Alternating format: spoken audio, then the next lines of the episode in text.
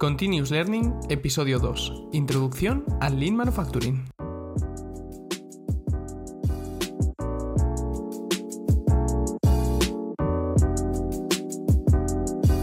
Bienvenidos a un nuevo episodio de Continuous Learning, el podcast en el que hablamos de gestión de proyectos, tecnología y todo lo relacionado con optimización de procesos. En este segundo episodio quiero haceros una introducción al Lean Manufacturing, Aprenderemos de dónde viene el concepto de Lean Manufacturing, sabremos un poco de su contexto histórico y veremos sus bases. Pero, ¿qué es el Lean Manufacturing? Podemos definirlo como un sistema de organización del trabajo enfocado en la mejora continua del sistema de producción y basado en la eliminación de desperdicios o despilfarros, como la sobreproducción, los altos tiempos de espera, los procesos ineficientes o los productos defectuosos. Una vez que sabemos qué es el Lean, vamos con el primero de los puntos, ¿Dónde y cuándo nace el Lean Manufacturing? Esta pregunta es de fácil respuesta. El Lean nació en Japón, más concretamente de la mano del fabricante de coches Toyota.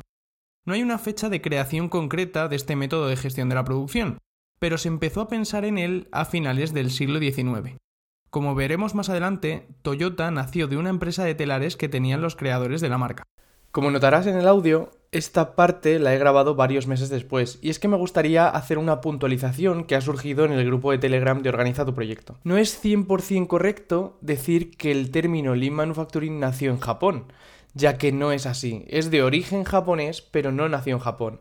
La primera vez que se utilizó este término fue en 1987, en el MIT, Instituto de Tecnología de Massachusetts, donde se publicó un informe técnico titulado La máquina que cambió el mundo. Y este informe, tres años después, se convirtió en un libro que conocemos todos los que estamos dentro de este mundo del Lean Manufacturing, que tenía el mismo nombre, La máquina que cambió el mundo, escrito por James Womack, Daniel Jones y Daniel Ross. Aquí es donde realmente nace el término Lean Manufacturing, que tiene evidentemente origen japonés, ya que viene del TPS, del Toyota Production System, pero que no nació exactamente en Toyota. Toyota no llamó a su método Lean Manufacturing. Tras esta pequeña aclaración, te dejo de nuevo con el episodio original. El revolucionario método Lean Manufacturing surgió tras la innovadora manera de producir coches que comenzó Ford, con su modelo T. Henry Ford redujo en un 90% la cantidad de esfuerzo necesario para ensamblar el modelo T, creando así la producción en serie a principios del siglo XX. Este descubrimiento tenía un problema. Solo era sostenible cuando el volumen de producción era lo suficientemente grande como para justificar las líneas de ensamblaje, y los productos a fabricar eran copias idénticas uno del otro. Esta fue una de las causas del nacimiento del Lean Manufacturing.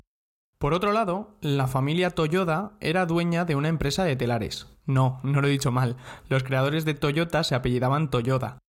Sakichi Toyoda, cansado de ver los problemas que tenía su madre a la hora de tejer, inventó un telar y una máquina de enrollar hilo a finales del siglo XIX, para fundar después, a principios del siglo XX, su propia empresa de telares automáticos. Esta empresa se regía por tres pilares fundamentales. 1. No fabricar nunca productos defectuosos. 2. Detener la producción siempre que algo no vaya bien. 3. Que las máquinas no sean vigiladas constantemente por personas. Kichiro Toyoda, hijo de Sakichi, viajó a Estados Unidos junto a su padre para conocer la industria del automóvil. Que me perdonen todos los japoneses por la pronunciación. Sakichi vendió los derechos de sus patentes y utilizó ese dinero para el desarrollo del primer vehículo Toyota. En Estados Unidos descubrieron la forma de fabricación de Henry Ford y empezaron a sentar los cimientos sobre los que se yerguería la empresa Toyota Motor Company. Eligieron Toyota y no Toyota por ser más sencillo fonética y visualmente, y por componerse de ocho trazos, un número de la suerte para ellos. El ingeniero Taichi Ono, pieza clave en el desarrollo de la filosofía Lean, comenzó a trabajar en la empresa de telares de la familia Toyota tras graduarse en 1932. El primer Toyota, llamado AA, se comenzó a fabricar en 1936. En el año siguiente, Toyota Motor Company se estableció como una empresa independiente. Con el aumento de la carga debida al desarrollo de sus vehículos, Taichi Ono fue transferido a Toyota Motor Company en 1943, donde 11 años después, en 1954, fue nombrado director de la empresa. Su escalada fue tal que en 1975 pasó a ocupar el puesto de vicepresidente de Toyota. Ono era el mayor enemigo de los despilfarros, y el motor principal del Lean Manufacturing es eliminarlos en todos los ámbitos de la producción. Muda, que es despilfarro en japonés, está en todas partes. Ono identificó siete tipos de muda: sobreproducción, movimiento, espera, transporte, sobreproceso, stock y defectos.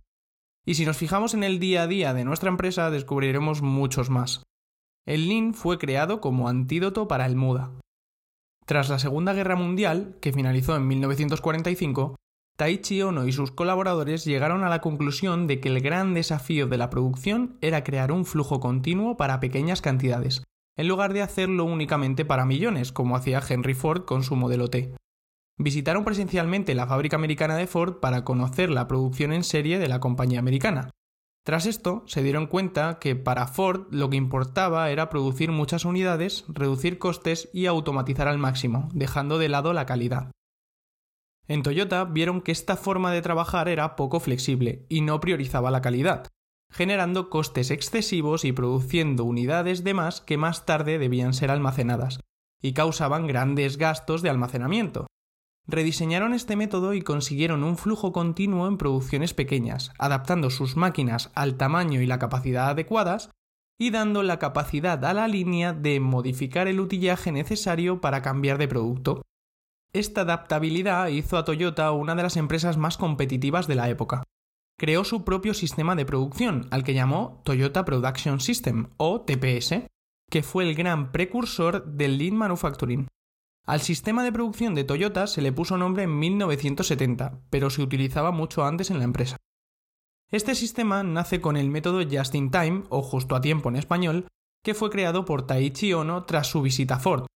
Con el Just in Time se optimiza la producción de forma que todo llegue a tiempo y no haya desperdicios ni inversiones en almacenamiento o en depreciación de stock. Otra de las bases del Just in Time es la producción bajo pedidos y no bajo suposiciones, como dato curioso, Ono creó este sistema inspirado en el flujo de valor del pasillo de un supermercado. Miles de flujos de valor van a parar a las estanterías de un supermercado y el comprador toma allí la decisión de elegir qué productos le aportan o no valor para adquirirlos. A raíz de este método surgiría el sistema pool. Este sistema de producción se basa en la demanda del cliente y cambiaría el paradigma del tradicional sistema push, el cual producía stock sin tener en cuenta la demanda, lo que ocasionaba, entre otras cosas, gastos de almacenamiento, stock que no se vendía y desgaste de las unidades almacenadas con el tiempo. Con el sistema pool, que significa tirar en inglés, la demanda tiraba de la producción, al contrario del sistema push, en el cual la producción empujaba stock al mercado. El sistema push tradicional cubría todas las ineficiencias del proceso con stocks, ya fuera de producto fabricado o intermedio entre estaciones de trabajo, esto suponía una cantidad muy importante de desperdicios y gastos para la empresa productora. Con la reingeniería del proceso que hizo Toyota, a través del sistema pool nació el Kanban, que significa tarjetas en japonés.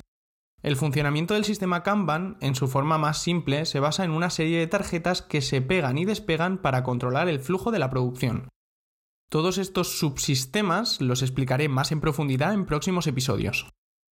Retomando el Toyota Production System y teniendo en cuenta todo lo narrado hasta ahora, el modelo de producción de la marca japonesa se basó en los siguientes 14 principios. 1. Filosofía a largo plazo. No bases tu empresa en el único propósito de ganar dinero y trabaja para generar valor a largo plazo para tu cliente. 2. Crea procesos en flujo continuo para que los problemas salgan a la superficie. 3. Utiliza sistemas pool para evitar producir en exceso. 4. Nivela la carga de trabajo. Trabaja como la tortuga y no como la liebre de la famosa fábula. 5. Crea una cultura en la empresa que pare y resuelva los problemas cuando se producen y se logre una buena calidad a la primera. 6. Estandariza tareas. Esto es fundamental para la mejora continua y la autonomía del empleado. 7. Utiliza el control visual para que no se oculten los problemas. 8. Usa una tecnología fiable y probada que dé servicio a tu gente y a tus procesos. 9. Haz crecer a líderes que comprendan perfectamente el trabajo, vivan la filosofía y la enseñen a otros. 10. Desarrolla personas y equipos excepcionales que sigan la filosofía de la empresa. 11. Respeta tu red de socios y proveedores desafiándoles y ayudándoles a mejorar. 12. Observa los problemas en primera persona para comprender a fondo las situaciones que los rodean. 13.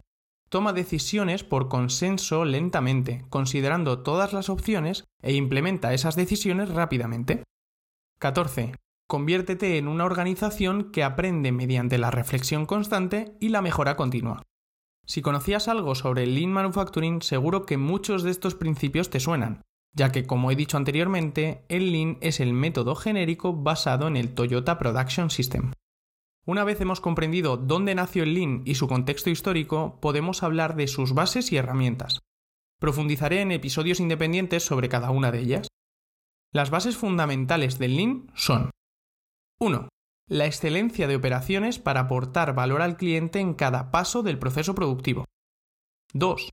Calidad total en cada una de las operaciones y en el resultado final, atajando los problemas cuando suceden. 3. Reducción y eliminación de desperdicios en todo el proceso productivo. 4. Automatización y estandarización del trabajo para hacer autónomos a los empleados. Y 5. Producción flexible adaptada a cambios. En pocas palabras, podríamos resumirlo en aumento de la calidad, reducción del coste y excelencia en la producción y el servicio. Estas bases se apoyan sobre dos pilares, el método Just in Time y el concepto Jidoka, palabra japonesa que describe la autonomía y automatización para la detección de errores. Debajo del Just in Time tenemos conceptos como el Tag Time, que se refiere al ritmo de salida de los productos basado en la demanda del cliente, el lead time, que es el tiempo que transcurre desde que se inicia un proceso de producción hasta que se completa, es decir, el tiempo que pasa desde que una unidad de producto se empieza a fabricar hasta que se entrega, y el sistema pool, que he definido anteriormente. Debajo del concepto Jidoka tendríamos varios como Andon, que es un sistema de alerta visual para detectar problemas en un proceso de producción, las paradas automáticas y el concepto Pokayoke, que conocíais aunque no le pusierais nombre. Este concepto se basa en la eliminación de errores humanos. Seguro que alguna vez habéis jugado con un niño o vosotros mismos con un juguete con distintas formas, estrella, círculo, cuadrado, y una cajita con las mismas formas. Eso sería un Pokayoke, explicado a grandes rasgos, porque elimina toda probabilidad de error, ya que no es posible introducir la forma estrella en ningún otro orificio que no sea exactamente igual. Lo mismo ocurre con las otras formas. A su vez, todo esto reposa sobre procesos estables y estandarizados, producción nivelada y mejora continua, también conocida como Kaizen en japonés, concepto del cual salió el nombre de este podcast. El factor humano también es fundamental para el Lean, como veíamos en los principios del Toyota Production System, con la motivación, el liderazgo, la comunicación, el compromiso y la formación. Para conseguir todo esto, el Lean utiliza sus propias herramientas. Como herramienta de diagnóstico tenemos el VSM, que significa Value Stream Mapping. Como herramientas operativas encontramos las 5 S, el SMED, el TPM y el Kanban y como herramientas de seguimiento la gestión visual y los KPI, Key Performance Indicators, o indicadores claves de rendimiento. Todas estas herramientas las veremos en próximos episodios. Pues hasta aquí este segundo y denso episodio con lo básico sobre Lean Manufacturing. He intentado comprimirlo todo lo posible, por lo que me habré saltado algún dato interesante. Pero esto no es problema, porque haré más episodios más específicos sobre cada una de las partes fundamentales. Espero que te haya gustado y lo hayas disfrutado tanto como yo preparándolo. Estamos en contacto a través del link que os dejo en la descripción, con el cual podréis mandarme mensajes, notas de voz, con ideas de mejora, temas a tratar, lo que necesitéis. Y de mi mail, javier.continuouslearning.es. Hasta el siguiente episodio.